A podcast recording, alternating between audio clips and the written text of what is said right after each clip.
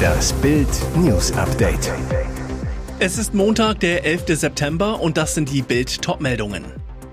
Nach Bundestrainer aus, DFB-Star richtet emotionale Worte an Flick. Innenministerin gegen Ausweitung der Grenzkontrollen, Feser schaut tatenlos zu. Baby da. Nationalspielerin Svenja Huth muss eigenes Kind adoptieren. Jetzt meldet sich der erste Spieler zu Wort. Wenige Stunden nach dem Aus von Hansi Flick hat sich Neukapitän Ilkay Gündoğan zum Rauswurf des Bundestrainers geäußert. Auf Instagram postete der Barca-Star ein Foto von Flick und sich bei einer Pressekonferenz, auf dem beide lachen. Dazu schrieb Gündoğan, Danke für die gemeinsame Zeit, die gegenseitige Wertschätzung und die Zusammenarbeit, Hansi. Du bist ein super Mensch und Trainer. Es ist sehr schade, dass wir als Mannschaft dein großes Vertrauen in uns nicht zurückzahlen konnten. Und weiter.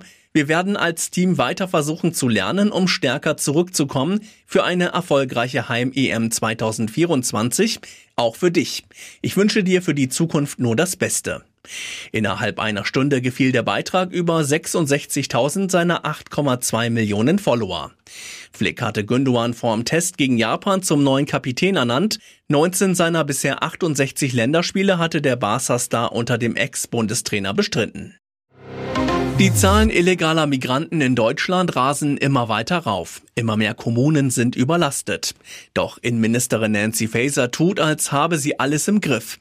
In der Bild am Sonntag lehnte sie unter anderem Grenzkontrollen ab. Wir brauchen Lösungen, die wirklich funktionieren. Und ich habe in der Migrationspolitik schon so viel verändert wie keiner meiner Vorgänger. Politiker selbst aus der eigenen Ampelkoalition schütteln den Kopf. Feser werde zum Doppelproblem heißt es. Sie kriege die Asylkrise nicht in den Griff, dazu immer wieder neue Widersprüche in der Affäre um die Absetzung von Cyberabwehrchef Arne Schönbohm. Die FDP fordert nun eine vollständige Kehrtwende in der Migrationspolitik.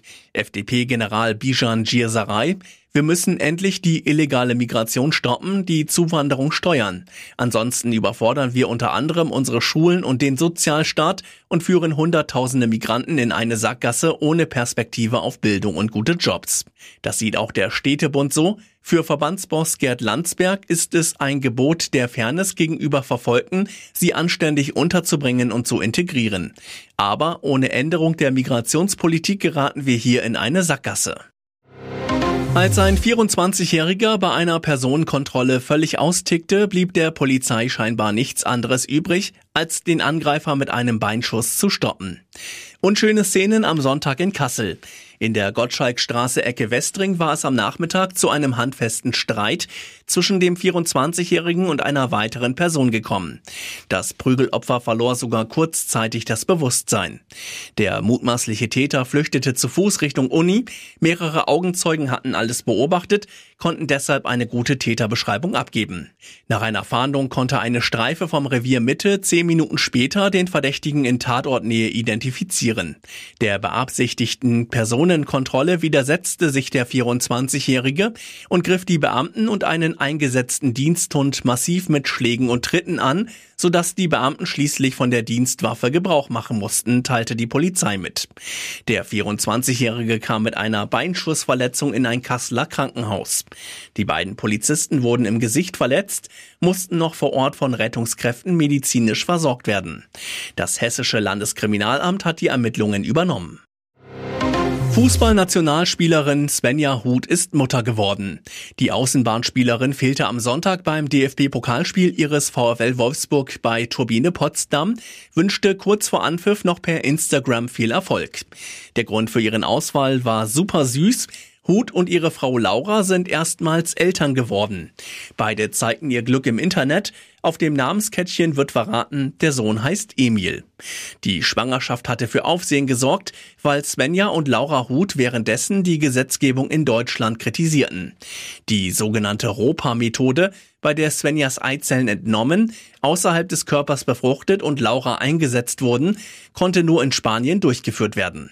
Biologisch sind beide Eltern die Mütter des kleinen Emil, doch im Gegensatz zu Spanien wird das in Deutschland so nicht anerkannt. So muss Svenja Ruth ihren Sohn demnächst adoptieren. Nach acht Wochen kann sie einen entsprechenden Antrag stellen. Dafür muss sie unter anderem einen Drogentest, ein erweitertes Führungszeugnis sowie einen Gehaltsnachweis und eine notarielle Beglaubigung vorlegen. Der ganze Vorgang kann bis zu zwei Jahre dauern.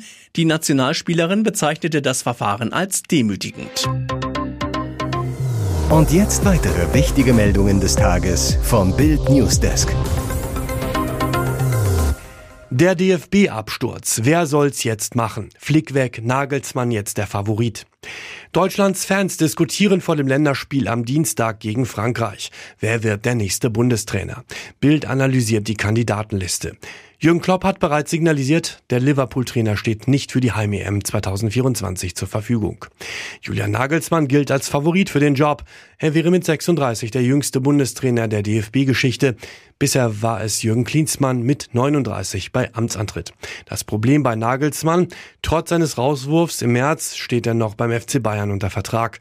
Der Rekordmeister könnte eine Ablöse vom klammen DFB verlangen. Die weiteren Kandidaten. Der Österreicher Oliver Glasner hat bei Eintracht Frankfurt überzeugt und die Europa League 2022 gewonnen, ist derzeit ohne Verein. Rudi Völler soll am Dienstag gegen Frankreich auf der Bank sitzen. Macht der DFB Sportdirektor am Ende sogar den Bundestrainerjob, wenn es gegen die Franzosen funktioniert? Mit seinen Rundumschlag-Interviews in Bild und SZ hat Matthias Sammer eine Generalabrechnung mit dem DFB gemacht und sprach vielen aus dem Herzen. Ob Sammer überhaupt bereit wäre, ist offen. Ein interessanter Außenseiter aus Holland, Louis van Gaal, hat seine Karriere noch nicht beendet. Bild sagt er, normalerweise trainiere ich nicht mehr bei einem Verein, aber ein vielversprechendes Land hat immer noch eine Chance, mich zu überzeugen. Ich konnte danach nicht wieder schlafen. Heldentrainer plaudert über SMS von Scholz. Was für ein Mann, was für eine Pressekonferenz. So locker hat die Basketball-Welt-Bundestrainer Gordon Herbert selten erlebt. Der Neuweltmeister kommt rund eine Stunde nach dem Triumph aufs Podium, in der Hand eine Dose Bier. Er setzt sich, nimmt den vor sich liegenden Statistikzettel, schaut ihn kurz an, zerknüllt ihn und wirft ihn in die erste Reihe der Journalisten. Dann erzählt er von seinem Tag. Ich bin heute früh um 6.30 Uhr aufgewacht, habe ein gutes Workout gemacht, dann hatten wir Training. Und dann habe ich mich kurz hingelegt. Als ich aufgewacht bin, hatte ich plötzlich eine Nachricht von Bundeskanzler Olaf Scholz auf meinem Handy. Ich habe sie gelesen, was ein bisschen schwierig für mich war, da er auf Deutsch geschrieben hat.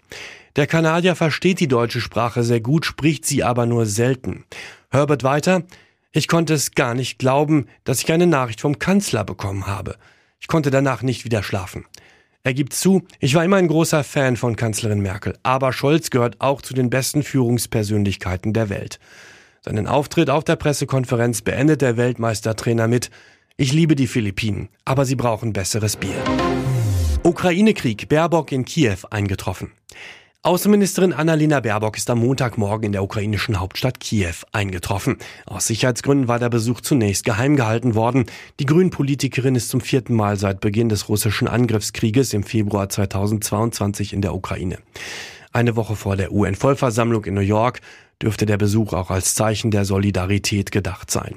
Weil der Luftraum über der Ukraine nach wie vor gesperrt ist, war Baerbock in der Nacht, wie bei hochrangigen Politikerbesuchen üblich, im Sonderzug von Polen aus nach Kiew gefahren. Die Ministerin wurde vom deutschen Botschafter Martin Jäger am Bahnsteig abgeholt und begrüßt.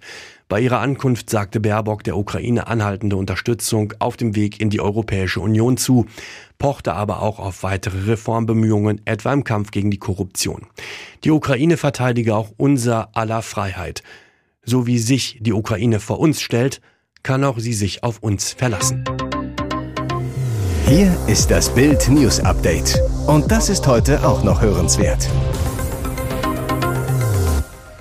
Keine andere Partei profitiert derzeit so sehr von der Unzufriedenheit mit Bundeskanzler Scholz und der Ampelkoalition wie die AfD. Die Partei befindet sich bundesweit in einem Umfragehoch. Der Erfolg beruht auch auf der rigorosen Ablehnung der derzeitigen Politik. Im ARD-Sommerinterview kritisiert die AfD-Vorsitzende Alice Weidel unter anderem Kanzler Scholz, die Ampel, die Erhöhung des Bürgergeldes und die EU. Der Auftritt ihres Co-Vorsitzenden Tino Kropalla in der Russenbotschaft am 9. Mai zum Jahrestag des Sieges über NS-Deutschland sorgte für Entsetzen. Moderator Matthias Deiss fragte Alice Weidel, warum sie nicht dabei war. Weidels unfassbare Antwort. Ich habe natürlich für mich entschieden, das ist eine persönliche Entscheidung gewesen, aus politischen Gründen daran nicht teilzunehmen. Also hier die Niederlage des eigenen Landes zu befeiern mit einer ehemaligen Besatzungsmacht ist etwas, wo ich für mich persönlich entschieden habe, auch mit der Fluchtgeschichte meines Vaters daran nicht teilzunehmen. Alice Weidel spricht von Niederlage, während wir in Deutschland am 8. Mai den Tag der Befreiung feiern. Als Peter Maffay im Juni 2015 in Magdeburg auf der Bühne steht, holt er für seinen Hit Du eine junge blonde Frau aus dem Publikum auf die Bühne. So wie er das bei Live-Konzerten oft macht. Es ist die 36-jährige Gymnasiallehrerin Hendrikje Balzmeier. Sie singen gemeinsam, haben Spaß, danach verschwindet sie wieder in der jubelnden Menge. Im August dann treffen sich die beiden bei einer Fanreise des Rockmusikers in dessen Heimat Rumänien wieder. Erst im Oktober, bei einem dritten Treffen, fangen sie an zu reden und hören nicht mehr auf. Diese Begegnung vor bald acht Jahren stellt das komplette Leben von Peter Maffay und Hendrikje Balzmeier auf den Kopf. Es war nicht geplant, schließlich ist er damals noch verheiratet. Und dann ist da noch der Altersunterschied von 38 Jahren. Im Dezember 2015 werden sie trotzdem ein Paar. Mehr noch, Bild erfährt exklusiv, Peter Maffay und Hendrikje Balzmeier sind inzwischen sogar ein Ehepaar. Die heimliche Trauung fand vor anderthalb Jahren statt. Ihr Hochzeitstag ist der 1. April 2022. Für ihn ist es schon die fünfte Ehe. Hendrikje, auch das weiß Bild, hat Peters bürgerlichen Namen angenommen, heißt jetzt Makai. Das ist Maffays Geburtsname.